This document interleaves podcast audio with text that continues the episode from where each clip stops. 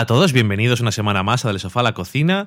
Este es un programa en el que hablamos de series de televisión, de cine, a veces de cocina. Estas semanas no, porque estamos ahí haciendo todavía nuestro libro de cocina y hasta que no salga es que no cocinamos realmente. Y tenemos un gatito muy bello que a lo mejor le escucháis alguna vez hacer de las suyas. Yo soy Dani y estoy aquí con Valen. Hola, Valen. Hola, ¿qué tal? ¿Bien? Sí, bien. Muy bien, pues esta semana tenemos varias cosillas. En la semana en serie vamos a hablar de You, Me and the Apocalypse, una nueva serie británica. Y además vamos a comentar las primeras temporadas de dos series que se han visto este verano y que probablemente ya todos habréis visto. Por lo tanto, lo haremos con spoilers, que son Unreal y Mr. Robot. Luego en la cata de pelis hablaremos de Martha, Marcy, May, Marlene. Y después pues nos iremos a la sobremesa a ver qué nos habéis contado durante esta semana. Y ese es el menú. Muy bien. Pues vamos a la semana en serie. Vale.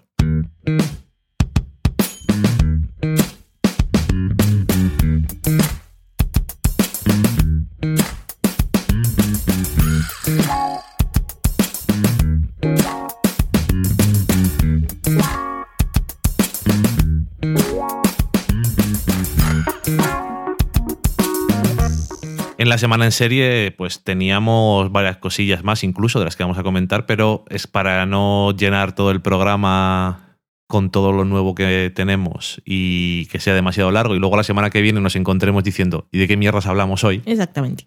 Pues ya comentaremos la semana que viene, por si acaso no las habéis visto y os apetece echarle un ojo.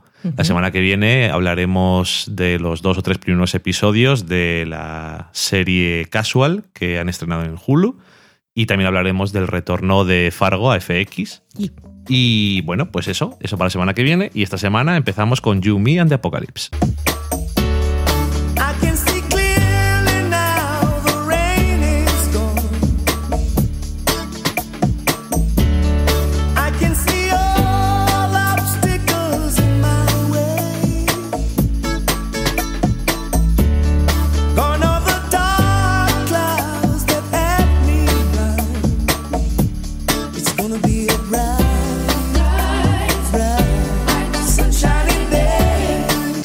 El apocalipto. Uy, el eucalipto, no, apocalipsis.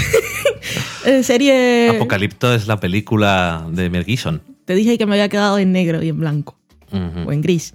Pues eso, serie británica, comedia de ciencia ficción del canal Sky One, que emitirá la NBC en la mid-season en Estados Unidos el próximo año. Más barato, para llenar. Más barato, sí, ha comprado los derechos. Está creada por un señor de apellido Holland y un hombre que no sé realmente cómo se pronuncia. Se escribe I-A-I-N. Ian. Iai- Iain, si lo decimos aquí. Ian. Ian Holland. Que no tiene mayores créditos en IMDb.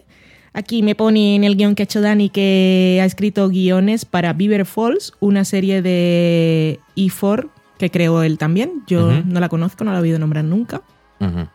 Y está. Bueno, es producción de Sky One y ha comprado los derechos en BC, pero no sé si de alguna manera los ha comprado anticipados, si puede ser una coproducción. Lo digo porque hay actores americanos en el plantel.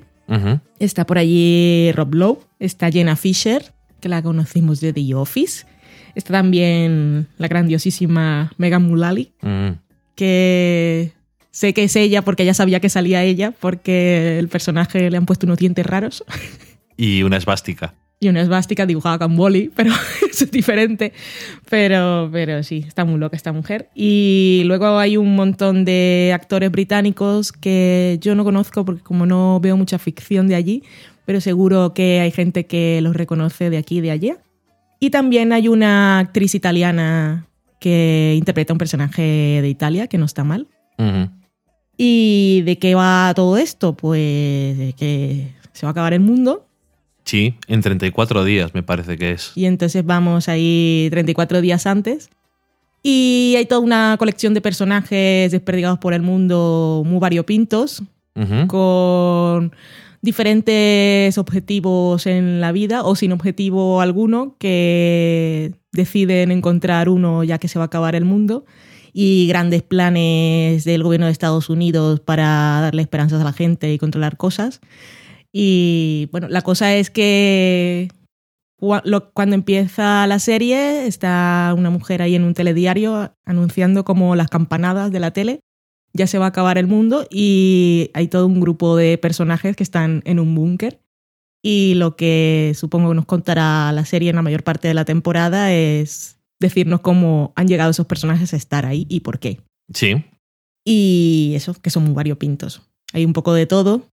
Mi personaje favorito pues es Rob Lowe, que es el abogado del diablo en el Vaticano, que tenía un trabajo que era, pues ese de cuando van a santificar gente, él tenía que hacer una verificación de antecedentes y comprobación, como la gente del seguro. Beatificar a ver se dice, ¿no?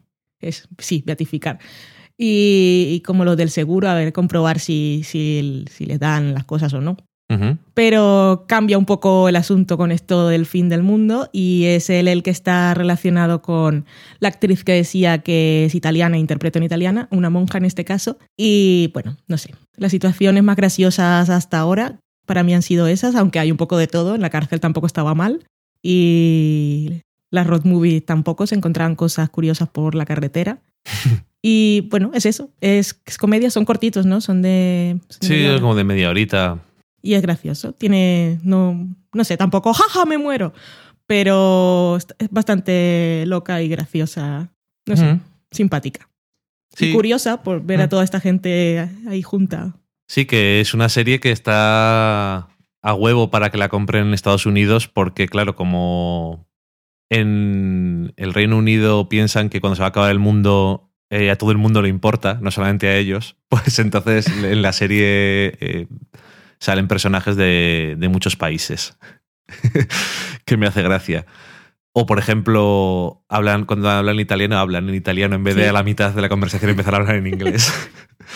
Y eso, pues la NBC dice, pues es una serie británica, pero sale Rob Lowe, sale Jenna Fisher, que la conoce la gente de 8 años de The Office, sale Megan Mullally, y creo que también su querido esposo salía en un Proximing. Ah, sí, también salía Ron. Swanson. Sale ahora en todas partes, señor, con diferentes peinados de faciales. Sí, porque también sale en Fargo, y en fin, por todos los lados se van diciendo, oye, ¿vas a ir tú ahí? Pues si, si tal, me- les dices. ¿Necesitan alguien con bigote? Bueno, se, se, los, se los peina diferente. Sí, Y ya es otra persona, no, siempre es él. Y es lo, es lo que dices tú, pues que no está mal. Me ha gustado. Es lo suficiente para ver dos episodios. Que no es de esas que digo, soy súper fan, pero también asumo que en el espíritu británico será... Bueno, no es que no sé qué pensar, porque puede ser, las premisas en el Reino Unido pueden ser cualquier cosa. A lo mejor se acaba y todo, eh, la primera temporada, que será corta seguramente, y todavía no se acaba el mundo. Porque, como dices tú, empieza la serie con unos personajes, entre ellos el que es el narrador y un poco protagonista, que está ahí metido en unas cosas súper raras con hackers y cosas. Hackers, gemelos desconocidos. Sí, esto es una cosa muy loca. Y, y luego esto es, la historia es un flashback de a ver eh, dónde están los personajes y claro, la cosa es cómo mierdas acaban donde a la altura del segundo episodio sabemos que acaban todos esos personajes. que están desperdigados por el mundo. ¿Cómo acaban allí? Pues bueno, ¿cómo es eso? Es una serie así que eh, abraza la- las cosas un poco absurdas, pues les llevará de alguna forma o de otra. La verdad es que está, está curiosa, me ha gustado. Y además, como normalmente eso no vemos tampoco tantas series británicas porque no sé si es por esta pereza o que hay tantas, Nos enteramos poco también. nos enteramos poco igual. Los blogs que sigo son casi todos de Estados Unidos, entonces no me entero generalmente. Y hacen muchas cosas en el Reino Unido Sí, que luego desaparecen del radar y se te olvida. Entonces también estoy poco atenta porque hay muchas cosas que no tienen continuidad o que tardan mucho en volver y entonces también me da un poco de pereza engancharme. Pereza y temor, por si algo me gusta Sí. mucho. Que no es el caso de Catástrofe, Catástrofe, que vuelve ahora a finales de octubre. sí, tendré que ver los dos que me quedan, por cierto. Ah, sí, no lo has acabado. Y pues sí, la única cosa británica que sabes que vuelve porque desde hace un par de años es un poco. tiene un poco más de ruido también en Estados Unidos. Es Doctor Who y no sé. no sé si veré Doctor Who. Ya ha habido un episodio doble y eso me suele dar muchísima pereza.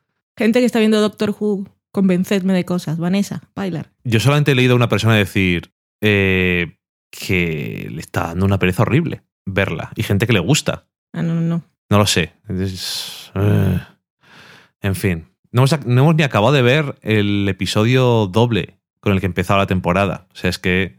¿Pero vimos la mitad o, o vimos media hora? o- No, o vimos, vimos el primer episodio y la semana siguiente terminaba con, el otro, con otro episodio ah, y no lo que vimos. son dobles pero no emitidos juntos. Eso es. Uh, ok. Y ahora han emitido ya cuatro y los dos siguientes eran también dobles. ¿Sabes qué me pasó a mí? Que había leído por ahí eso de que eran dobles, que los llaman ahora serial. Oh, vale. Bueno, le he leído a alguien por ahí, o que era una cosa que ya hacían con el Doctor Who clásico, Anyway. Sí. Que eso, que había leído que eran dobles y entonces dije, por eso se me hizo tan largo el primer episodio. Pero ahora me estás diciendo que no. No, Vale. te faltaba la, te falta la mitad, un episodio. Y los dos siguientes también son eh, dos partes de una misma historia. Vale, vale. Y es que es- si son. Yo, para, yo por lo menos suelo encontrar más fácil ponerte a ver Doctor Who cuando es un episodio de Hmm. una cosa y ya está. Por lo menos habrá que volver para ver quién es el nuevo companion o, o para ver cómo se despide Clara, porque la actriz ha dicho: "Man, me van a pagar la hostia de dinero por hacer de una reina, así que adiós. Sí. Queen Victoria. Bueno, se nos ha ido. And the Apocalypse. Eso. Está, está bien. Yo iba a hablando de Doctor Si no la conocéis y, y tenéis tiempo para ver una serie cortica y tal, pues la verdad es que está, está bastante curiosa. Y eso, como tiene un reparto muy variado y que salta bastante de una localización a otra, pues se hace entretenido, se hace ágil. Sí. Y además las cosas del fin del mundo son tendencia. Sí. Y Rob Lowe hace de un cura muy gracioso, la verdad. Ahí con sotana y el cigarro. Y siempre tira el cigarro y siempre cae en la pila bautismal. No sé cómo lo hace, Pila pero bautismal Bueno, que está no. llena de colillas. ya no. Pero sigue sonando tss cuando se apaga. Apaga los cigarros con agua bendita. Sí, eso es. Madre mía. En fin. Eh, bueno, pues dicho eso, vamos a comentar, como hemos dicho antes, las series que ya todos seguro que habéis visto, pero la acabamos de ver nosotros porque no hemos tenido mucho tiempo este verano. Y vamos a empezar con la primera que terminamos de ver, que fue la primera que empezamos a ver, porque las dos empezamos a verlas y las Hicimos maratón de cada hicimos una. maratón. Y la primera es Mr. Robot.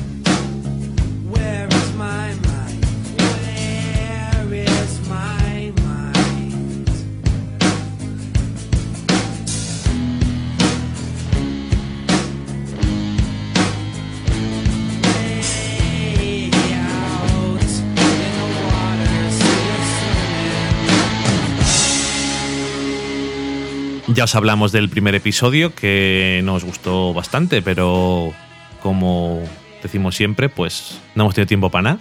La vida. Y vamos poco a poco reabsorbiendo todos esos retrasos que tenemos, sobre todo gracias a que hay bastante poca cosa nueva Bueno, que nos esté llamando la eso. atención. Aclaración. que nos esté llamando la atención. Cosas nuevas hay como siempre muchas, pero no, no me apetece ponerme a ver cuántico por más que diga la gente que se están enganchando mucho. Y, y bueno, pues Mr. Robot, que bueno, está creada por Sam Esmail, protagonizada por Rami Malek, eh, especialmente. También tenemos a otros actores y bueno, pues más famosamente Famosamente. que me acabo de dar cuenta de que no existe en español, a ¿No? Christian Slater. Y bueno, las demás actrices que salen, pues por ejemplo, eh, Carly Chaikin, Portia Doubleday, en fin. Eh, son. Es un cast así. En general, los protagonistas son bastante jóvenes. Y no especialmente conocidos, aunque al señor Rami Malek ya le conocíamos justamente Por ca- casualidad. por casualidad, es que vimos la película eh, Short Term 12 justamente antes de ver el piloto de Mr. Robot. Casualidad casual. Y esta es la única cosa que le conocíamos. Que nunca está de más para saber el rango. y no se parecía mucho el personaje. No, nada. Así que está, siempre está bien. Aunque su cara y esas eh, ojeras perennes, Y yo esos creo ojos que de rana que tiene. es que son parte de él. Pero, y bueno, y en el caso de Mr. Robot, la capucha. Em, como ya hemos dicho que va a haber spoilers y eso, no creo que tenga mucho sentido hablar del argumento. Solamente decir que me ha gustado la primera temporada. Y eso, los que no lo habéis visto fuera de aquí. Sí, adiós. Ya, ya, ya volvéis luego. Y a la terraza que no tenemos. Volved Ya por por donde habéis venido y ahora, ahora volvéis. Eh, me ha gustado la primera temporada. Me ha parecido una serie que la han ejecutado muy bien para que fuera muy entretenida, muy adictiva, con buenos eh, giros de guion, cliffhangers, que como la misma serie se, se da cuenta y nos dice en cierto episodio, todos sabíamos que la influencia de Fight Club, el del Club de la Lucha, estaba ahí. Y nos lo olíamos tanto, tanto, tanto que es que Desde el primer episodio, ya lo comentamos. lo dijimos en el primer episodio y no hubo un momento. Hubo un momento en, en medio que dije, no me he fijado tampoco demasiado a ver si tal, pero a ver si encajan demasiado las cosas. Pero luego también sabes que en ese tipo de, de asuntos realmente no importa demasiado, como luego demuestran en el episodio en el que se lo dice, cuando, por ejemplo, cuando están en el cibercafé, que le ves en un sitio y le ves en otro y él mismo ya sabe que no está, que no existe. Christian Slater no existe. Ya nos gustaría. Y, y bueno, eso. Pues los juegos de cámara y eso, pues. Es una que- serie que es que no, no me gusta usar la, pero la expresión tramposa porque no es lo que creo en este momento, pero tiene su trampa el juego narrativo porque el narrador es Elliot, desde el principio sabemos que su objetividad y su cuerditud está, Oye, ¿cuántas palabras vamos a inventarnos hoy? Llevamos 20 minutos hablando. están muy comprometidas, pero como no todo está contado desde el punto de vista de él, sino que también vemos a los personajes viviendo fuera de, entonces por eso se hace más complicado. No definirlo como trampa, pero en este caso funciona muy bien, sobre todo porque no va de misteriosa, sino que te dice lo que hay, ya tú lo sabes y, y tampoco te lo resuelve en el último episodio. No, es, es más una. Es más un thriller, Y es más el viaje del personaje que tiene que darse cuenta, igual ya tú te has dado cuenta, como dice, ya os habéis dado cuenta, ¿verdad? ya lo sabíais, te- ¿verdad? tiene que darse cuenta él y, y pues eso. Pero Vosotros está ya lo sabíais. y mm, eso que es, es más un thriller, no sé cómo lo llamarán cuando buscas ahí el género psico-thriller, tecno-thriller. Sí. O psycho thriller Cyberpunk. cibernético. Ok. Porque eso, al final, esa parte y en el fondo el argumento de querer destruir la deuda mundial y todo eso, es que casi más que un homenaje, en algunos momentos dice, joder, si es que es, es que es lo mismo que el Club de la Lucha. Sin embargo, me parece que es una actualización pertinente del mismo argumento. Sí, y Por el- además, además no hacen jabones, hacen cosas importantes. ¿No hacen jabones con grasa de liposucciones? Vale.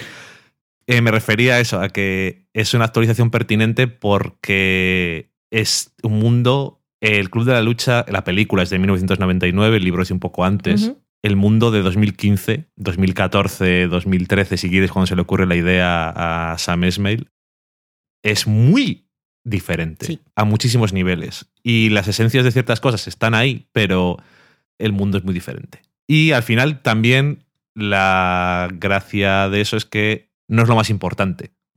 Y sin embargo, algún giro sí me ha sorprendido. Por ejemplo, de que fuera su hermana. Sí, Eso dije, "Oh, socorro.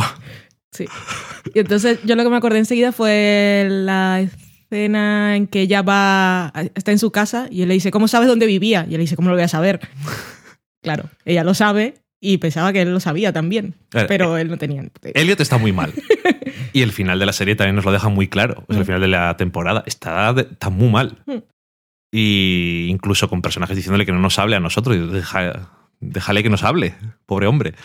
Y, pero me ha gustado también que, a pesar de que Elliot es un personaje, bueno, es el personaje pri- principal, protagonista absoluto, el héroe y antihéroe y todo lo que tú quieras, eh, también han ido profundizando o han tenido sus arcos o sus historias otros personajes y algunos que no te esperas. Porque, por ejemplo, su amiga de la infancia, pues a lo mejor sí te lo esperas porque es un personaje que parece importante y tiene pero- su propia historia. Pero tampoco te lo esperas tanto. Lo que pasaba en el, en el primer episodio podía parecer que Elliot era el, el salvador y guardián de todas estas mujeres. Y en realidad ellas sabían más que él y cada una estaba con sus cosas. Sí, me gusta. Ya Que que- En eso se diferencia mucho del Club de la Lucha. En el Club de la Lucha, el personaje, ¿cómo se llamaba la Marla. mujer esta? Marla. Marla era una cosa. Sí, pero además era todo completamente ajena a, Mm. a toda la historia, pero porque, bueno, por- porque, no- porque también pasaba. Mm. Pero bueno, es que es una historia diferente en ese aspecto. Pero que eh, la que has dicho de las dos mujeres, me gustó un montón la escena, y no sé si es en el episodio 9 o en el 8 o en el 10, que empieza con las dos en el, El el, bal- el ballet. Y entonces las ves que están hablando y dices, ¿por qué están hablando? Sí. Y Bueno, Y es, te- es el episodio en el que se revela todo, entonces es el 8. creo que sí. Sí. Y dices, ¿por qué están hablando aquí las Sí. dos juntas? Sea, ahí cu- cuando pasó eso yo empecé a... Socorro. Y bueno, eso, es un poco porque dices, mm, va a ver, no han sido tantos episodios como para que se hayan olvidado de establecer que se conocen, Claro que se conocen. obviamente. Hace años. Y, y no, y eso me gustó. Y también, eso fue, pero eso fue una sorpresa mayor todavía, el personaje del ejecutivo de Evil Corp y toda su historia. El y- American Psycho. Y con su mujer, que claramente tenía sus momentos American Psycho, como dices tú, este sueco, que también habla inglés, por cierto. Y hablan sueco. y- que digo, tan bien, no tan bien. y habla en sueco, obviamente, perfectamente. Mm. Em, Que no haría falta. O sea que... No. podría hablar con su acento de soy europeo, Sí. pero no sé, habla americano. No, y digo que dentro de la serie, que lo, lo ha hecho el creador porque le ha salido de los bolsillos. Sí. Eh, no, no hacía falta. Martin Wallstrom, por cierto. Por si acaso empieza a coger notoriedad, que la gente, los daneses, suecos y alemanes, toda esta gente que en cuanto puedes hablar, pueden hablar un poco perfectamente el inglés, ya empiezan a traerse los a Estados Unidos para hacer cosas. Y, y bueno, que su historia, eso, me, me llamó la atención más que, más que por, su, por el argumento que tenía y eso, aunque creo que sí, pensaba que iba a ser de una forma y al final fue de otra, me llamó la atención que fuera tan importante o tuviera tanto tiempo. Bueno, y cosas que no sabemos aún. Bueno, sí, ¿Dónde está? a saber. Y su mujer, que está como una puta chota, por cierto, y que da bastante miedo. Sí. A mí, por lo la- menos, cuando la- se encuentra con ella en la calle Elliot, Sí, no sé por qué, Una estoy paseando guapa al bebé. mujer inofensiva y frágil paseando un bebé. Y qué miedo que da. Sí, Me comienzo a hacerle preguntas y el otro está ahí también. Oh, oh. creo, que, creo que me está mintiendo y sabe cosas. sí, es, es muy. Es muy intensa la mirada Sí. que tiene. No sé, no sé explicarlo de otra forma mejor. Y eso, todo su, todo su viaje de intentar, pues, llegar a ser eh, nuevo jefe de, de la sección de tecnología de Evil Corp y cómo está dispuesto a hacer cualquier cosa, pero fracasa absolutamente porque también está de lo suyo. Cuando empieza pues, matando a la mujer del otro, que. Ok. En fin. Eh, es, un, es un poco psicópata. Y de ahí Un lo de poco. también un poco mucho. El American Psycho, pues también ayuda.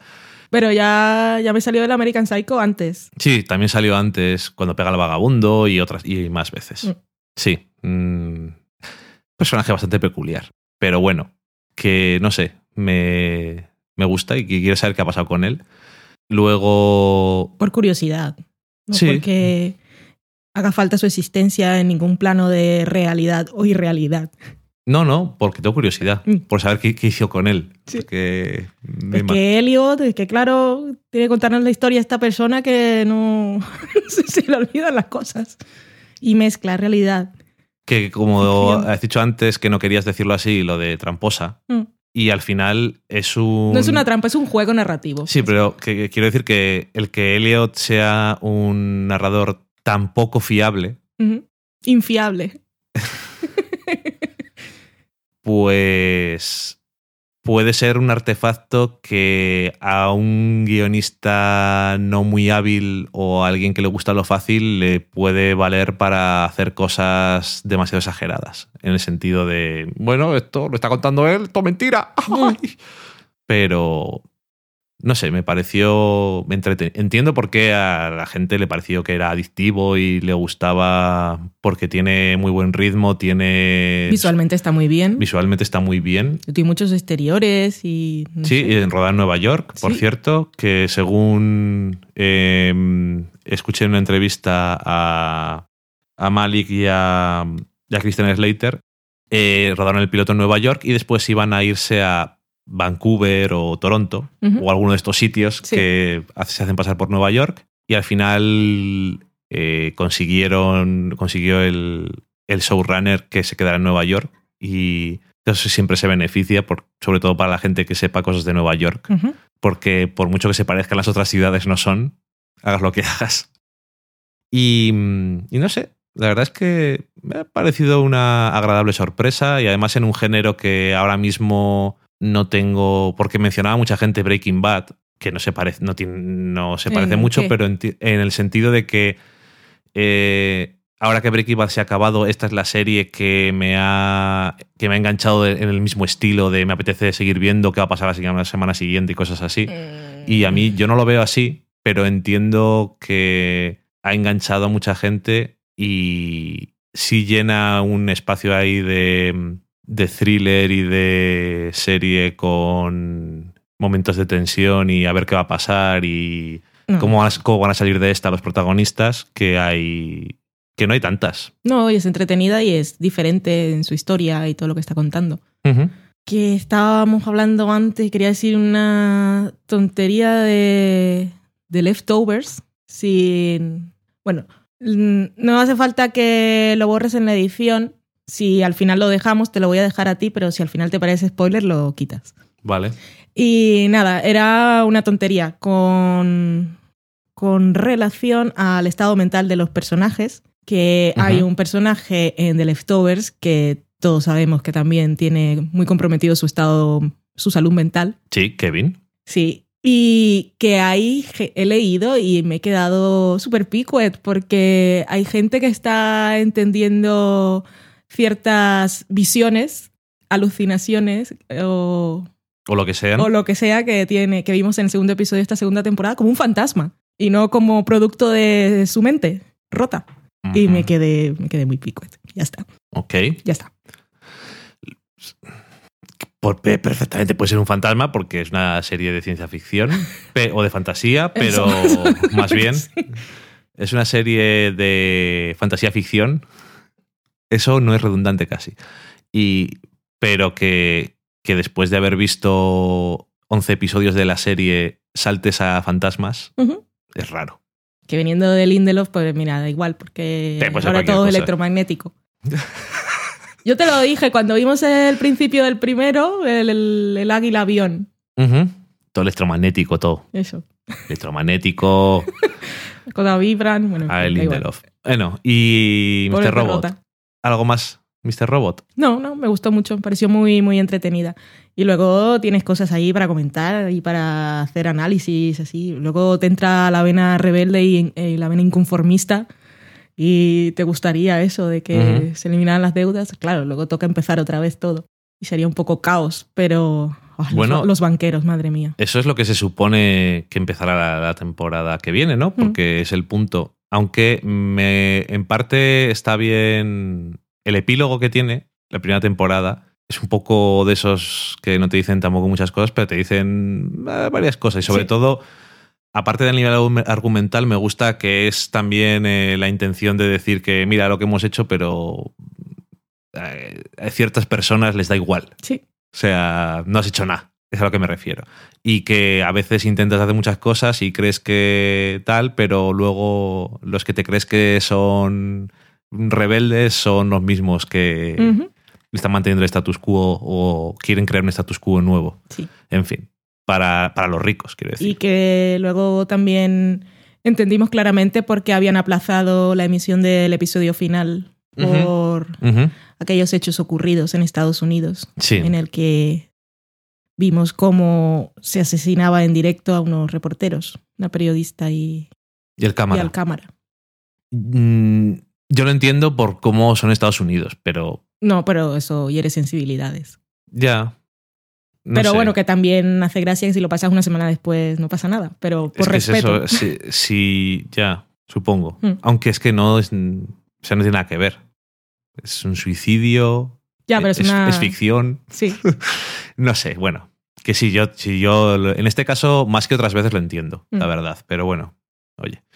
El, el único caso de esas cosas que me parece que entendí más en su momento fue cuando el teaser trailer de Spider-Man 1, al de las torres. en el que ponía una red en las Torres Gemelas Mm. y cogía un helicóptero y justamente fue el 11S. Sí, habían hecho pósters, ya los habían vendido. Y, hombre, ahí sí que es un poco más comprensible, supongo. Pero bueno, oye. Luego Mr. Rod, una, una escena que tampoco así, pero cuando va Ángela después de eso a comprarse los zapatos y comienza el hombre de la tienda A a ponerla a eh, acabas de pasar por eso y vienes aquí a comprarte zapatos. Y yo, hostia puta, déjame vivir. Eh, por cierto, que me ha gustado que se, eh, se haya ido a trabajar a Evil Corp. Mm. Me gustó bastante esa idea, porque te permite. Bueno, ahora que tenemos a este. A este hombre por ahí perdido, no tenemos a nadie más que conozcamos dentro de la empresa Sí. y yo creo que siempre está bien, sobre todo incluso mejor en el caso de Angela, porque es un personaje que te cae, te- Mm. que te cae bien y entonces, no sé, le da un poco de eso de no todo el mundo es malo a las cosas porque por más que Elliot le llame Evil Corp, no sabemos qué será la E. en fin. Pero es un nombre fantástico para Sí. todas las Evil Corps del mundo. En fin, pues eso, una cosa muy entretenida, la verdad, y me he quedado contento viéndola. Y muy contento estoy con la tendencia esta de los 10 episodios, por cierto, Está muy bien, sí. porque me parece que permite hacer las historias sin nada de relleno y muy, muy concretas, pero sin tener tampoco prisa. Es lo- porque cuando empiezas, no voy a decir ya cuando tienes 22, cuando tienes 13, todavía depende de la complejidad de la historia. A lo mejor te puedes permitir episodios más de tranquilidad. Y en una serie como esta, que es muy de adrenalina, pues yo creo que le viene bien. Y otra que le ha venido muy bien, los 10 episodios, Unreal.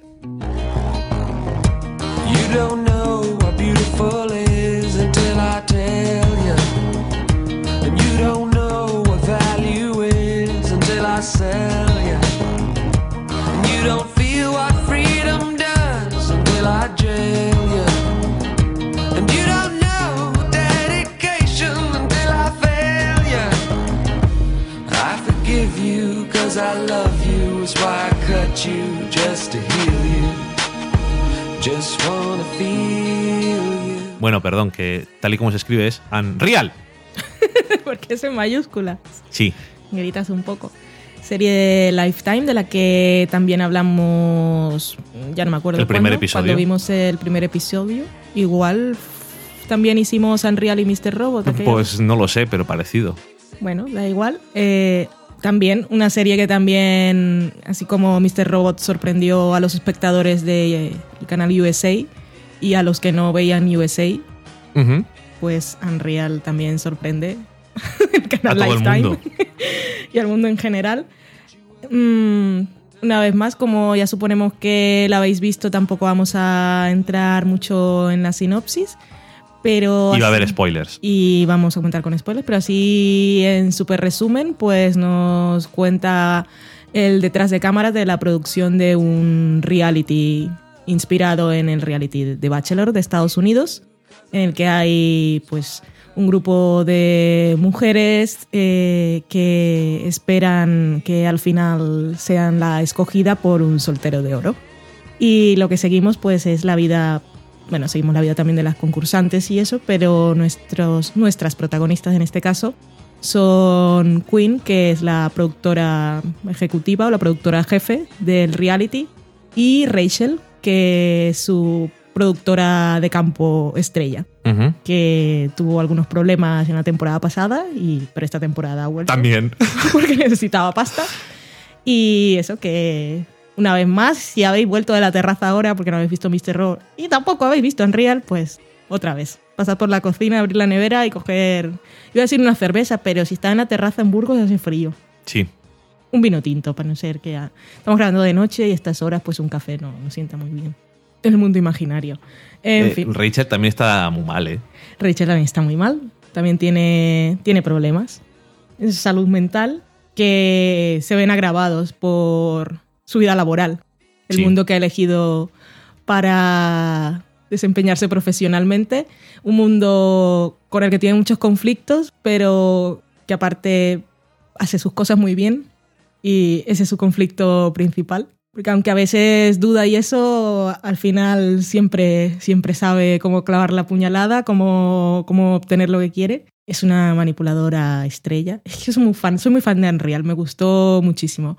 Luego tiene ahí sus historias, pues bueno, no sé si es parte de Lifetime o, o de las series en general. Pues tiene por ahí unos triángulos amorosos, historias amorosas, pero no es lo más importante de la serie. Tampoco me molestaba especialmente. Y Bueno, sobre todo cómo se desarrollan y eso. Si es Sí. esta, esta serie es va en contra de lo que uno esperaría que es el espíritu de Lifetime. Sí, totalmente. Y tiene cosas súper chocantes, que sí, ya todos sabemos que los reality son montajes y son mentiras, pero es eso, que veo esto y madre mía, es que tiene que ser así. Y es todo tan sucio, tan Sí. socorro. Bueno, que si una de las creadoras no hubiera estado trabajando en The Bachelor, pues Por decir, se lo ha inventado un poco, le han contado, pero no. Trabajó allí muchísimos años y cuando se fue, es que lo escuché en un podcast, no le hicieron firmar un contrato de confidencialidad. Eh, lo que le hicieron firmar en este caso era que no volvería a trabajar en reality para otras cadenas. Ajá. Y entonces ella dijo, ok, vale, pues voy a Voy a hacer otra voy a cosa. hacer otra cosa, voy a hacer ficción, que no es reality, es totalmente lo contrario.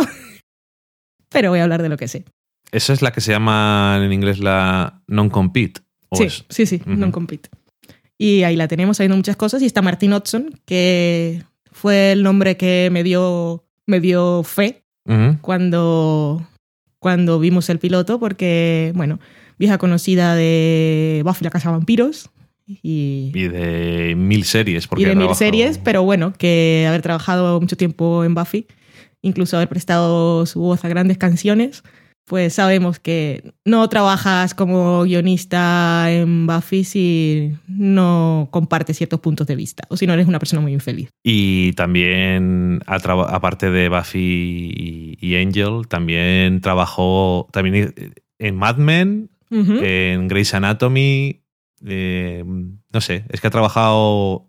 Tiene mucha experiencia Sí. en la televisión, la verdad. Y bueno, en real sabe que sabe que las protagonistas son estas estos dos personajes y sabe que son dos mujeres y sabe que son dos mujeres difíciles, complejas y son dos mujeres de esas con mil defectos y y, y que es lo que hay y no no lo esconde, no las juzga y no intenta hacerlas agradables ni darles momentos de Oh, oh, pero en el fondo tiene tan buen corazón, o lo está haciendo solo porque necesita dinero. No, es lo que hay, somos así, y en el mundo todos son así, y ya está.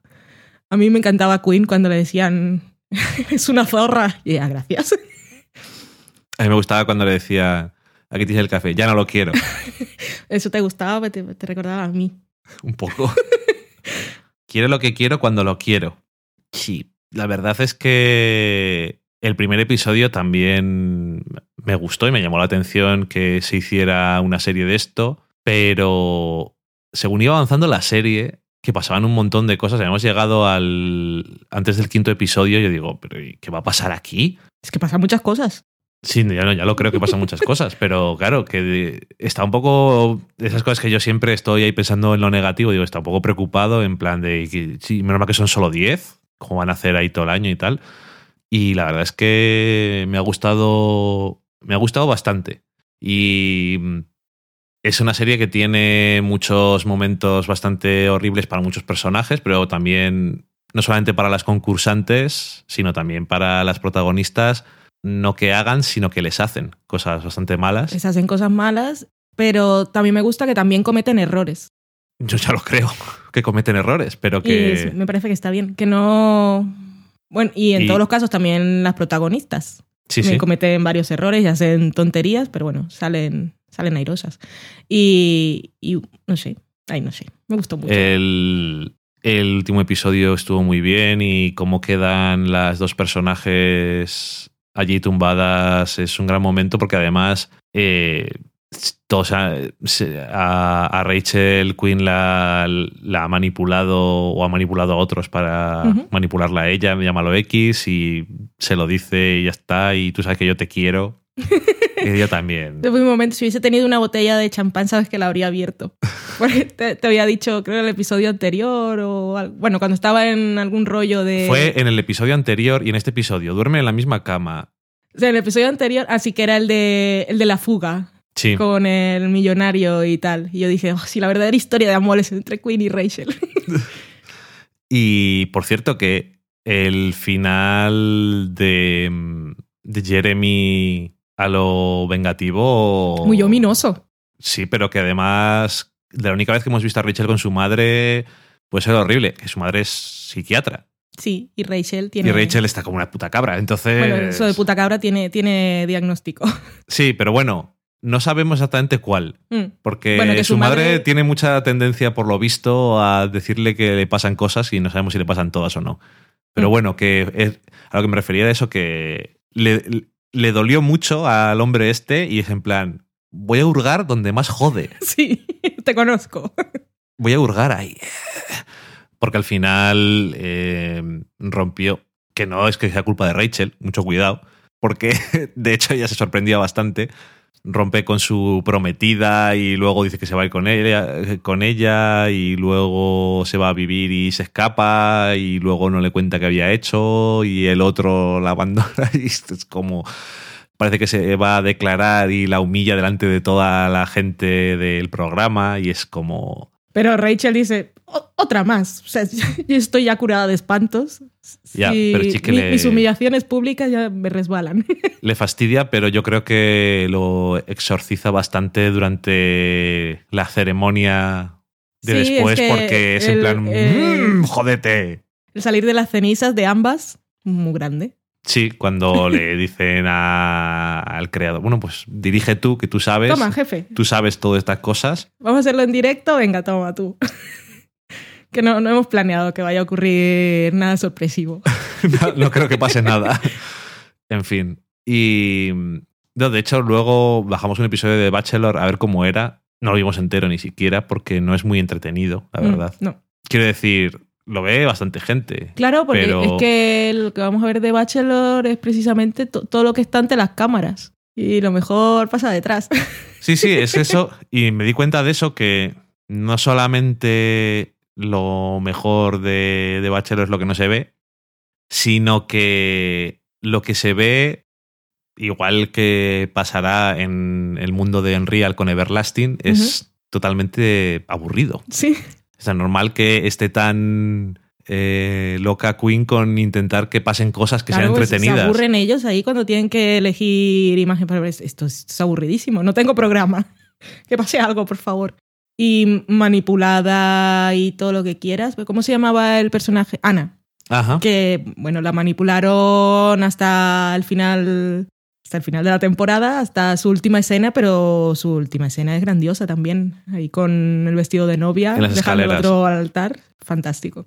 Ujú. O sea que se aprovecharon de ella, pero le dieron un momento de gloria y la sacaron ahí con fuerza. Sí.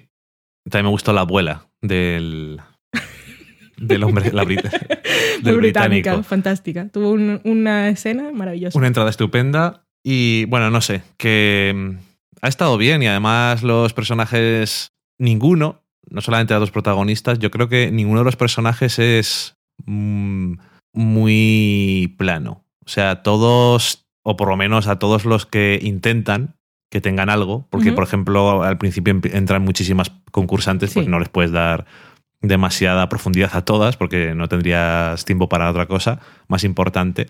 Pero las que se quedan o son más protagonistas les van dando sus historias y sus cosas. Y la verdad es que bastante bien. Y tiene sus momentillos de humor Sí, que son bastante de agradecer. Porque si no sería una serie bastante, bastante deprimente y oscura. Y yo creo que me ha gustado mucho. Mm. Así que, oye, me alegro de que Lifetime, no sé si habrán tenido algún cambio de, en algún nivel ejecutivo o han decidido cambiar para llamar la atención porque se están olvidando de ellos. Pero Fantástico, se ha sido una gran idea. sí. Go Rachel, go Queen. Queen, Queen King, es que es fantástico el nombre. Queen King. Sí. Queen King. Queen Queen. Queen King. Queen King.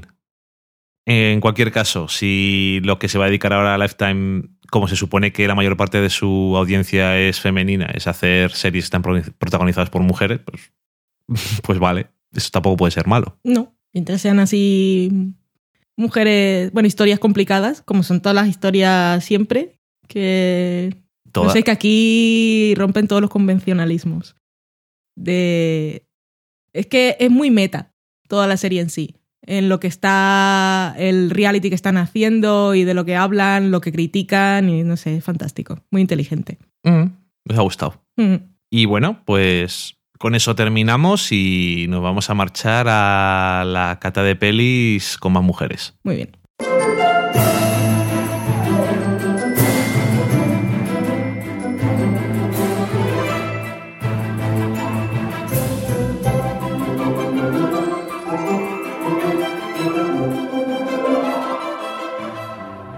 En este caso, una de ellas es muy protagonista, pero es que el título de la película tiene hasta cuatro nombres ya.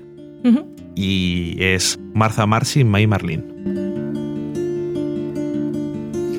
She, she's just a picture who lives, lives on my wall. Well, she, she's just a picture. And the reason, reason, reason it is so small. A smile so inviting and a body so tall. Well, she, she's just a picture, just a picture. That's all. Martha Marcy May Marlene, que es una película de 2011, está dirigida y guionizada por Sean Dorkin, que es su primera película, y aparte ha hecho algún corto, y era guionista de una serie británica que, miniserie británica que salió, creo que el año pasado o hace dos, que se llama South Cliff, que me suena haberla visto por ahí. Ok. Y está protagonizada pues por mucha gente. Y por mucha gente que ahora es mucho más famosa que en 2011. Sí, Eh, Elizabeth Olsen es la protagonista, sí. Que últimamente, por decir algo, hemos visto en la película de Los Vengadores, última que ha salido. escarlata.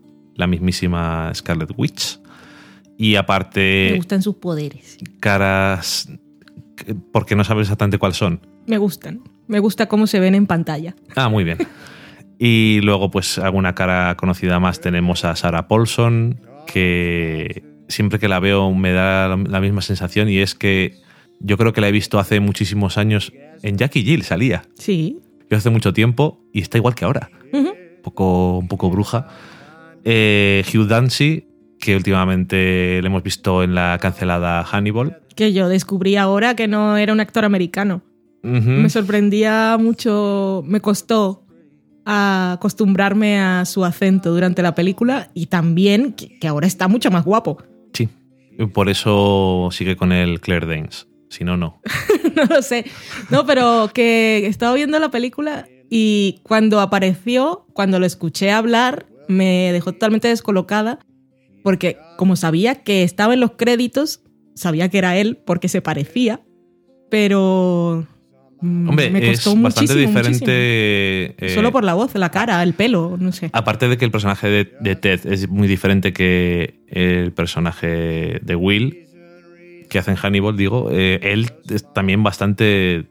Parece bastante diferente. Sí, sí.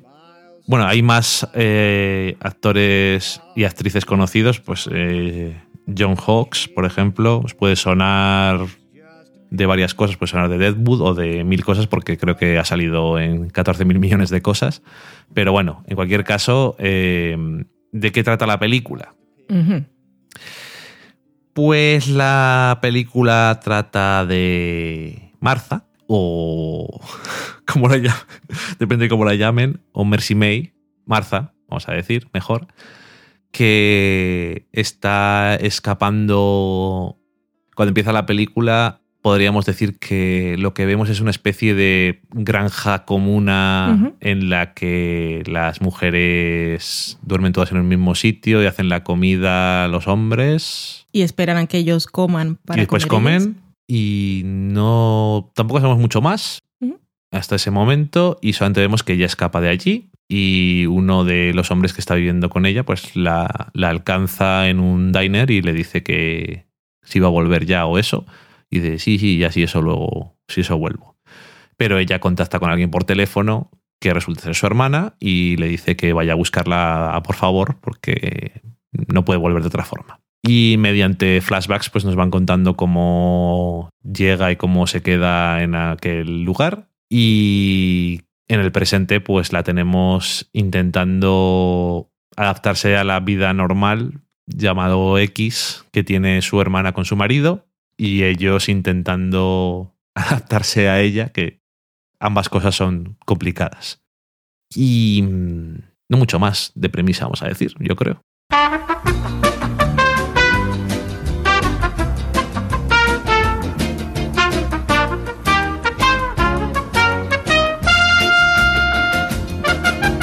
Y bueno, me dice aquí off the record, Valen. Si no dices que la granja comuna esa extraña es un culto, llámalo religioso, llámalo X, mm, es complicado de entender cuál es la premisa de la película. Lo es, eso, Mm. eso es lo que es.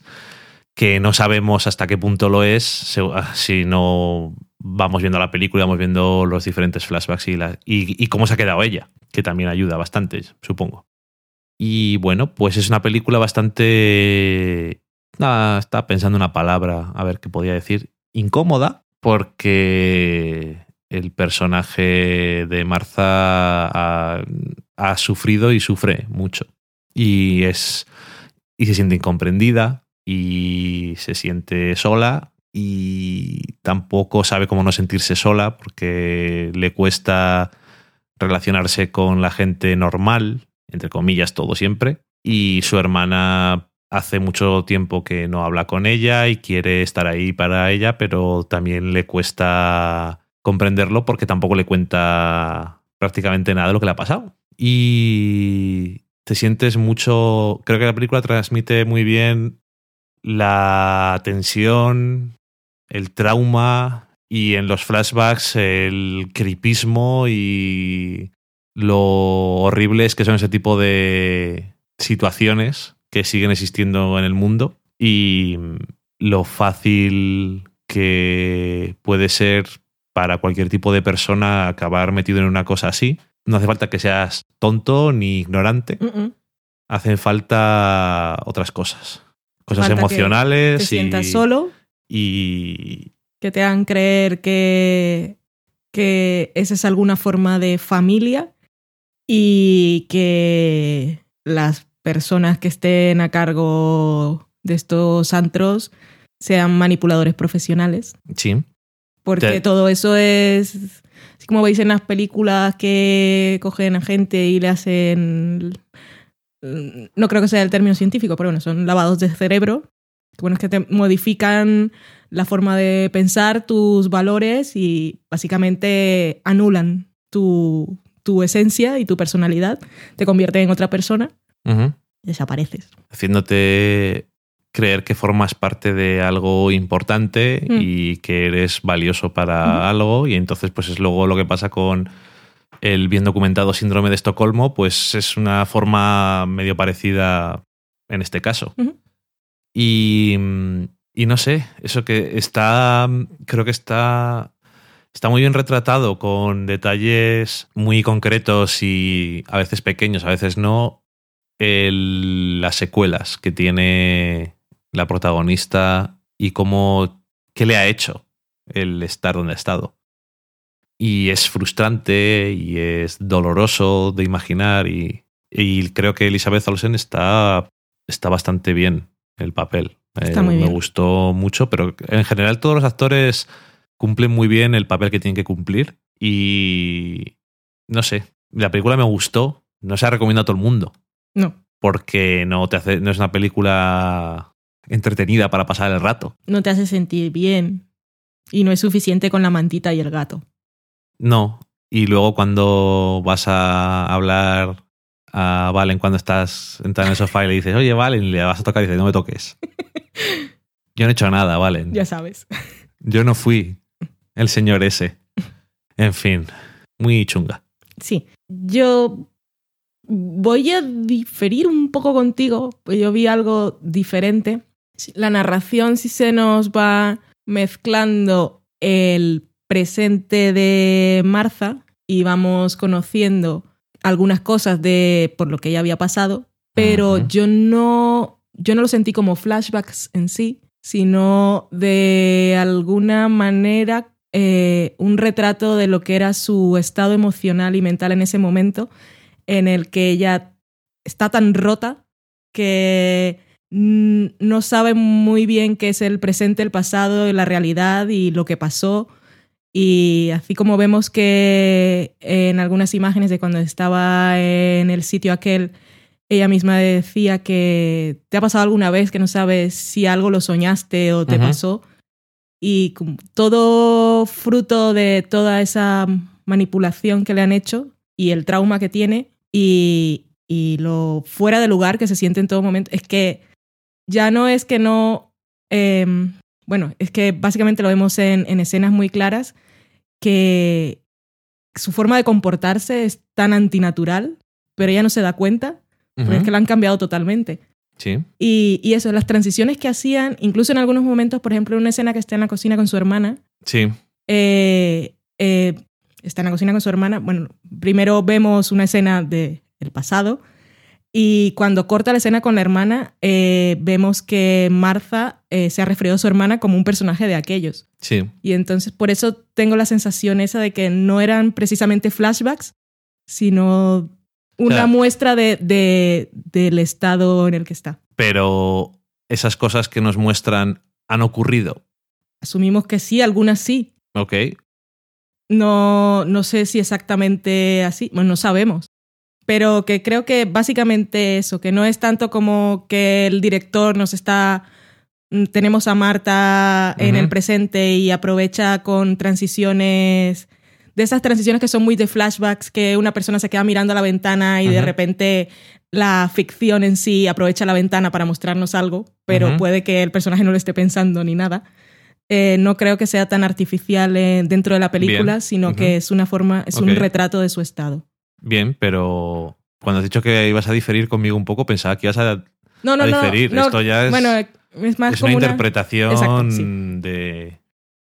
Porque yo creo que es un flashback, pero creo que es muy probable que esté siendo usado como tú dices. Y eh, es que la escena esa que dices tú de la cocina creo que es un buen ejemplo, a lo mejor, de para apoyar esa teoría, pero quiero decir, no tiene por qué ser un flashback de puesto así porque es un flashback, sino lo que tú dices que puede tener más que ver con, con el personaje. Que es que pensaba que ibas a decir, a mí no me ha gustado. No, no, no, no, no, vale, igual lo he hecho diferente. a, mí, sí. a mí realmente. He hecho una no, interpretación realmente distinta. no me parece duro. Todo se lo merecía todo. No, no, no, no. Y sí, es una película incómoda de ver. Y, y bueno, tristemente habrá muchas personas que hayan pasado por esa situación. Y también se encontrarán con que al volver la gente no les entiende, sobre todo si no explicas lo que te ha pasado.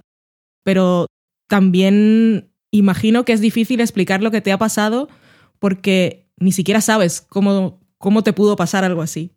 Sí, pero es que eso también, y esto yo no sé si lo he visto en algún sitio o no. Fíjate, que te va a parecer una conexión un poco retard o no, pero me he acordado del eh, documental de la cienciología Sí. porque lo que pienso es que una de las barreras que tiene una persona que sale de una situación como esa para sal- salir y empezar a contar todo y a la policía y contar las cosas y todo eso, es que es una barrera que es muy estúpida, pero que no quieres parecer tonto. En plan de que te han engañado o que porque alguien que no tiene idea de lo que es eso o de que o que no puede o que no comparte tu estado mental en el momento en el que empiezas a estar en una especie de grupo como estos, pues no puede entender cómo has acabado ahí. Y entonces te van a decir, pero, pero, ¿por qué hiciste eso? Sí, Pero- y, pero- creo, y creo que además ellos no tendrían la respuesta en ese momento, porque No, cuando claro. es tan reciente es que si mientras estás dentro, estás dentro, y una vez consigues salir por la razón que sea, por voluntad propia o porque te rescatan o cualquier cosa, es echar la vista atrás y primero empezar a valorar de forma distinta todo lo que pasó como algo que no debería haber pasado. Y entonces preguntarte, ¿cómo me pudo pasar eso a mí? Pero quizás esa, el cómo me pudo pasar, que sería la, la respuesta que también tendrían que darle a, a una persona que encuentran fuera, no creo que es lo primero que se pregunta. O sea, No, primero no, no. tienen que procesar Sí, pero todo lo ocurrido. Sí, sí, sin duda. O sea, y- pero claro, y luego llegas a, después de muchos años o, cuando, o el tiempo que sea, llegas al punto, pues en el documental este que veíamos, que Mm. sale Paul Haggis diciendo, yo no sé cómo pude ser tan tonto. Mm. Una vez que me di cuenta de las cosas, que estaba eligiendo no ver, que me estaba Claro. pasando, pero claro, eso es con el tiempo. Y, pero que me recordó a eso porque es, es que es un, es un primer instinto muy humano lo de no querer, no querer quedar como menos o quedar en ridículo, o que es una cosa muy, muy básica que realmente no tiene importancia, pero que a veces tiene demasiada importancia. Y lo pensé, Mm. nada más. Sobre todo cuando, cuando ya puedes y, y tienes las herramientas para poder procesar todo aquello que te ha pasado, darte cuenta que creo que debe ser... Bueno, para mí fue una de las escenas más, más duras en la película. Darte cuenta que no solo eres víctima, sino que también eres perpetuador tú mismo y Ajá. conviertes en víctima a otras personas. Eso tiene que ser una vez eres consciente de, Sí. que, de que no está bien, que cuando lo estás haciendo, pues, pues mira, estás ahí en, en medio de todo aquello y te han convertido en otro ser, eso Es que fue es- uno de los momentos más duros para mí. Que bueno, que todo es súper duro, pero que... también te hace pensar en la tristeza de esas cosas que cuentan eh, mujeres que son víctimas de violación, que luego van a denunciarlo y dicen, pero ¿y qué estabas haciendo? Algo Mm. sería culpa tuya, que también puede entrar en un factor aquí de voy a decir que han hecho, que me han hecho tal cosa y van a decir, pues aquí parece que es culpa tuya. Van a llegar a la policía, va a decir aquí nadie está maltratando a nadie, nadie está haciendo nada malo, esto es una puta loca y en fin. Eh, no está en ese momento, precisamente Marza, porque como tú dices, le falta mucho proceso para procesar, mm, valga la redundancia. Pero bueno, eso, que es una peli durilla de ver, no y es, está muy bien hecha. está muy bien, sí. Y eso- por, eso es, no por eso es- es dura de ver, porque creo que está muy logrado y por eso también él, él cuenta mucho el trabajo de Elizabeth Olsen, que es Sí, que... está muy bien ella. Joder. Y visualmente está muy bien y el montaje precisamente para esas transiciones de un tiempo o de una realidad a la otra está muy muy conseguido y que no es una película de narración típica de principio, nudo, desenlace, primer y segundo y tercer acto. No, no. No, es, es Marta. Es una película de... ¿Es el primer acto? No sé lo que es, pero es eso. Marza. Eh. Y que cuando la veáis entenderéis pues, el porqué de los cuatro nombres y, y eso. Los socorros. Tiene muchos socorros. Mm. Que por cierto, he puesto para introducir esta película una canción que también es socorro. Todo es muy socorro. Porque incluso cuando estábamos viendo la película, te dije, "Ah, algo, me, algo no me huele bien aquí. Esta canción. Bueno, cuando veáis la película, igual me entendéis. En fin, eh, dicho eso, vamos a la sobremesa. Vale. Venga. We're sorry, the number you have dialed is not in service at this time.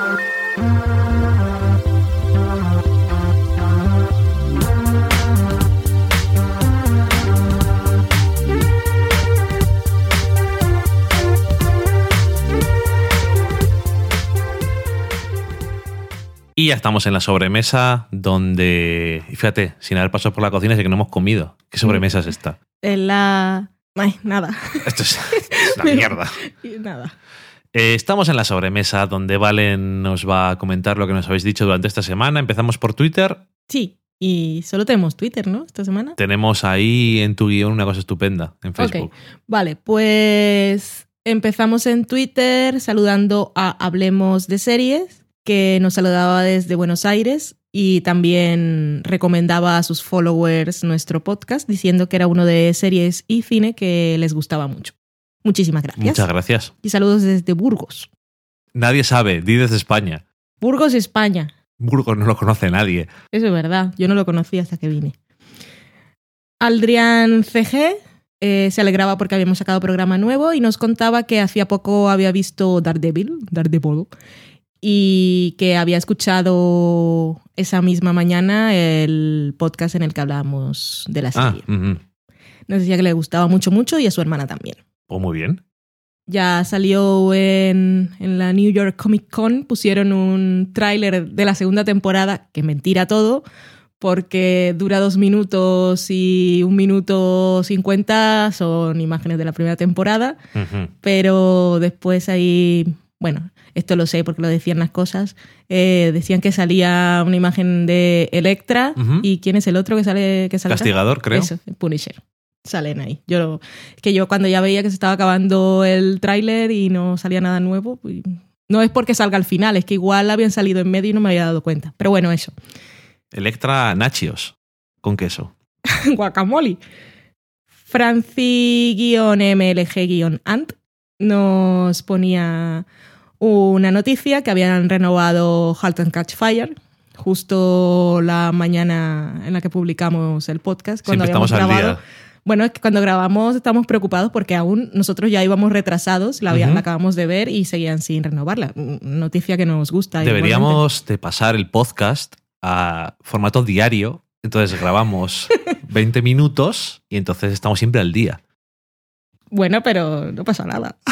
Siempre alguien que venga del futuro dirá, ¿cómo que no han renovado si yo estoy viendo la cuarta temporada? Ojalá haya cuarta temporada, que esta serie no tiene mucha audiencia. No, Y en cambio los zombies, da igual lo que hagan. sí, ya lo creo. No sé cómo ha vuelto la sexta temporada de Walking Dead.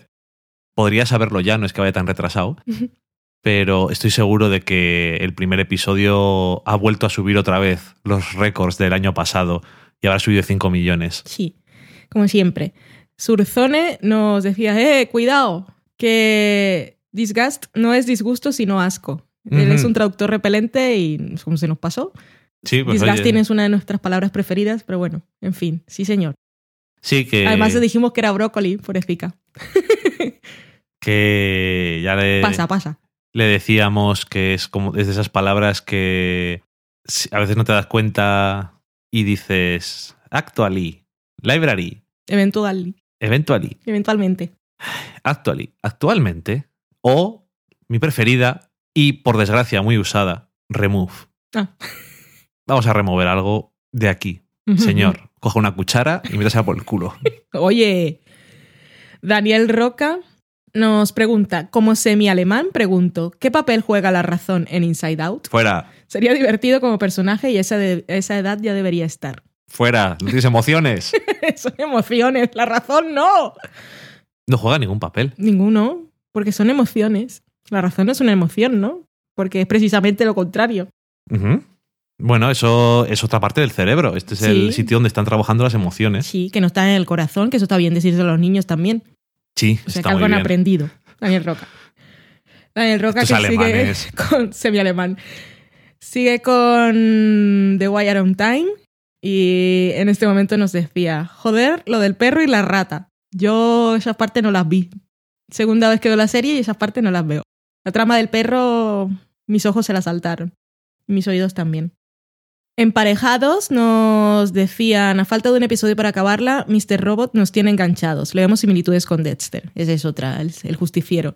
Tiene, tiene mucho... Pilla muchas referencias e influencias de aquí y de allá, pero sabe hacer una mezcla nueva al final. Sí. O sea que está bastante Ahora bien. que Lo de Dexter era, y tú creo que la mencionaste en el primer episodio, pero creo que esa referencia en concreto se diluye mucho. Y también la veía con el Club de la Lucha. Y bueno, Esa menos. eh, que se diluye, dice. Ese se diluye menos. Y eh, recordaba especialmente, o hace mención especialmente, al, a un momento mu- musical del noveno episodio. Ajá. Que tú también dijiste Sí. esto. Esto ya es demasiado. Que por cierto también lo pusieron precisamente en The Leftovers. Sí. Para la gente que ve fantasmas, pues eso. Que, que sepáis. Digo, ¿por qué estoy escuchando esta canción en dos series que no tienen nada que ver en dos momentos completamente distintos? y Daniel Roca con sus momentos de Wire on Time. En este momento, oh my god, Omar y su corbata. Qué gran momento. A él le dijeron, ponte una corbata. Sí, y eso fue lo que hizo. Sí, señor. Es un campeón. Y Zamora nos decía, tenéis razón, Juliana debe ser una arpía, porque esa peluca es a traición. Además me, me desconcentra la jodía. Y en el segundo episodio, es que yo la primera no me fijé lo de la peluca. Yo no me di cuenta. ok. En el segundo episodio también está mal la peluca. Porque hubo un momento en que me lo pareció porque me habéis, me lo habéis metido en la cabeza. Sí, sí. Eh, ha llevado peluca siempre y va cambiando de Sí. peinado, pero esta en particular no, no han atinado muy bien. Ok. Y el otro día le iba a contestar, estaba buscando algún GIF para contestarle a ella, al final me distraje, pues estaba haciendo otras cosas y, y lo que estaba viendo en, IM en IMDB, no, en Google Imágenes eran eh, fotos de alfombras rojas y tal de Juliana Margulis con su pelo natural y está súper guapa. Es que no entiendo por qué tiene peluca. Yo te lo digo, Ah, wow. te lo digo. Em, ¿Te acuerdas cuando hablamos de, de Grindr que te dije que unas señal de triunfo era el pelazo? Sí. Pues yo creo que en The Good Wife, y esto es una cosa que va en contra con todas las mujeres que tenemos el pelo rizado, y es que si tienes el pelo rizado no pareces una mujer de éxito. Es por eso. Sí. Porque, ¿Por qué Juliana dijo que le pusieran pelucas? Y lo dijo en una entrevista. Ah, eso sí, pero porque no quería que se la alisaran. No, sé, que no quería que cada día en Que le rodaje le, quemaran el pelo todo el Exacto. puto día. ¿Y por qué le tenía que quemar el pelo todo el puto día? Buena pregunta. Exactamente, porque no podía salir con el pelo rizado. Eh, ¿Qué más tenemos? Dos mujeres y un vestido de MYUV. Nos enlazaba un tuit de Yo no me aburro Socorro. que decía Alucinad, conexión María... que no sale aquí. ¿cómo María? Teresa Campos. Eso, María Teresa Campos y The Good Wife. Socorro. Porque el vestido con el que salía Luca, ¿se llama? No lo sé. La, Todavía no le he la abogada, cariño. la abogada nueva en la escena final del primer episodio de esta temporada en The Good Wife llevaba un vestido que nos ponía aquí la foto, que es un vestido que también usaba la... ¿Cómo se llama? ¡Ay, María Teresa! Eso. Y, y bueno, lo que le dijimos es lo que realmente nos socorrea de toda esta situación es que alguien ha visto ese programa de María, María Teresa Campos para sacar la conexión, porque eso no me pasaría a mí en la vida. Y ella dice, cierto, y fan de Socorrea. No lo habíamos usado nunca, Socorrea. Mm, Seguro que sí. Es que como decimos tantas palabras que no existen, la gente se lo olvidarán. Dirán, luego, luego traducimos mal también. sí, Menos mal que sabéis cosas y que no estamos aquí educando mal a la gente. estás educando mal a la gente. Luego si van por ahí van a decir, ¡ay, socorro! Socorro, socorro, ¿qué pasa? Para cualquier cosa. Pues socorro, como- socorro es una expresión muy socorrida, Daniel. Sí, solo que luego hay gente que cuando le dices socorro, tú lo dices en- de forma tan casual que la gente se piensa que, te, que tienes miedo o algo de verdad. Ah, sí, me pasa así cuando me, me choco con gente en la calle o cuando sale alguien con, con un perrete del ascensor y yo estaba esperando el ascensor tranquilamente y simplemente estaba en mi mundo, se abre el ascensor y veo a alguien y digo socorro. Y me ha pasado. Y dicen, ay, tranquilo, no va a hacerte nada. no va a hacerte nada del perrete. Y yo, no, no, no voy a explicar mis socorros. Pero No, bueno, es que yo digo socorro, no hace falta. Adiós. hasta Dios. Espero no volverte a ver. Y por último acabamos con Daniel Roca y The Wire on Time. El alfa y el omega siempre. Siempre. Y en este caso, el momento floristería. Sí, Con, la- un gran los arreglos florales para los entierros. Está muy bien. Es un mundo muy creativo. Y siempre ahí dándole al cliente lo que quiere y necesita. Y eso. Dice que, por cierto, todos son unos personajazos. Y lo que le queda. Sí. En Facebook, me doy paso yo misma. Eh, ok. Tenemos a Rubén Giro, que es Surzone en Twitter, y nos dice, mi comentario sobre la segunda mitad de Wally es una crítica dura a la sociedad americana. Todos están gordísimos y viven en la comodidad absoluta. He visto la peli dos veces, la segunda el año pasado cuando estaba en Estados Unidos, qué suerte tienes, y la interpreté de una manera totalmente diferente. La primera vez fue anda, mira, gordos, qué risa. La segunda salió un anda, toma bofetón en la cara, gandules, a ver si dejáis el coche en algún momento.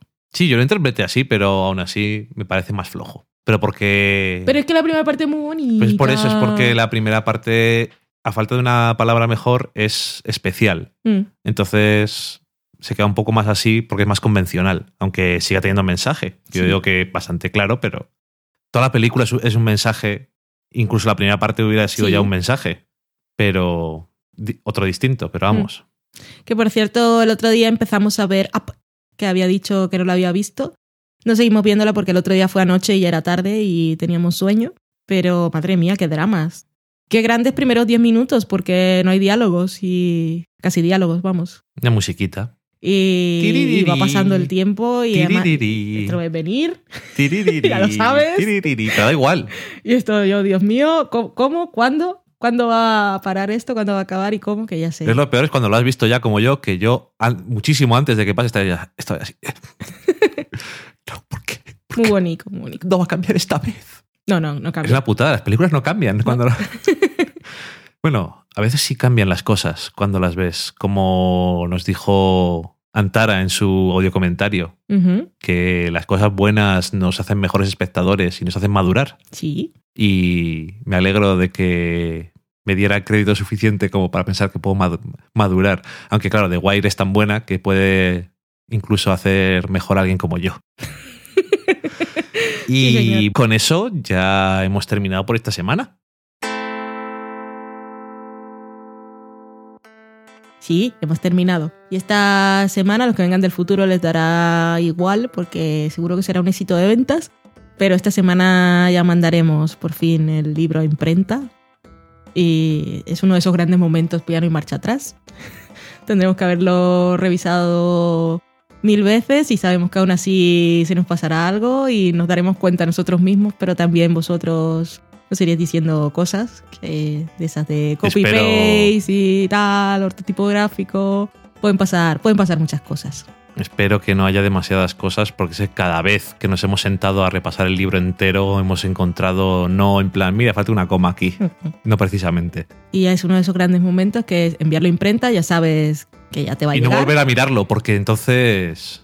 No, y aparte el desembolso, porque es el, es el- Ah, sí, eso es un gran momento. es el pago que es un solo pago que es más gordo, porque no en lo de hacer ir a lo de hacer las recetas, Madre lo de mía, las compras la también es bastante dinero. Uh. pero eso era cada tres días ibas y te gastabas 100 euros y tal, y luego sumas y bueno, da igual. Pero en este caso es cataplum y es como, ¡oh, socorro! Sí, efectivamente. Cataplum. Ya tengo ganas de. Iba a decir, ya tengo ganas de sacar el libro de sus cajas cuando nos lo manden. Tengo ganas de mandárselo a la gente. sí, Y bueno, pues nada. ya de que levante el vuelo y viva solo, la gente se haga fotos y esas cosas. Y la gente lo descubra en alguna estantería polvorienta. Y haga una receta y diga. ¡Uh, uh, qué rico! En fin, y se encuentra un pelo de Loki. ¿sabes lo malo? ¿Sabes lo malo? Mm. no puedes garantizar que ninguno de los paquetes que vamos a mandar no va a haber un pelo de Loki.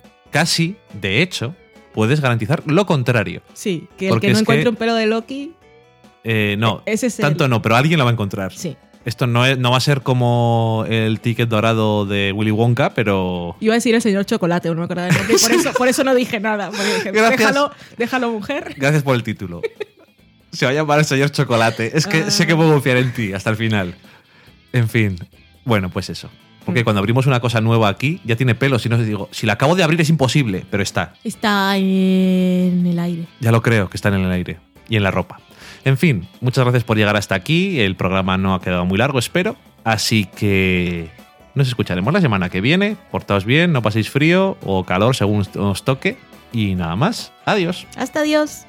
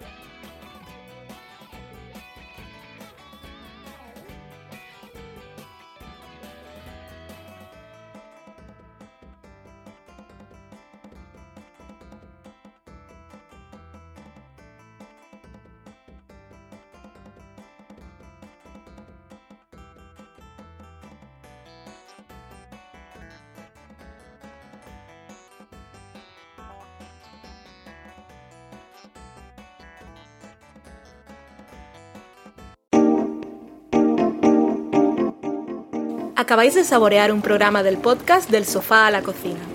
Para prepararlo hemos usado los siguientes ingredientes. Un Dani, una Valen y una licencia Creative Commons, reconocimiento no comercial compartir igual. Cuando tenemos los ingredientes, los picamos muy finos, los dejamos pochando en una sartén y cuando estén caramelizados, los mezclamos con la licencia Creative Commons, que, cuidado, no admite uso comercial de la obra original ni derivadas, que se tienen que distribuir con la misma licencia que la original, siempre citando a los creadores. Después de 10 minutos, condimentamos la mezcla con iTunes, iBooks, Twitter y un poco de Facebook. Si no encontráis las adecuadas en el mercado, buscad el nombre del blog. A continuación, introducimos en el horno y, después de 30 minutos, lo servimos aderezado con música distribuida con licencia Creative Commons a través de Jamendo. Al final del post correspondiente vienen especificadas concretamente. Si tenéis alguna duda con respecto a la receta o a cualquier otra cosa, podéis preguntarnos a través del correo electrónico del sofá a la cocina gmail.com. Buen apetito.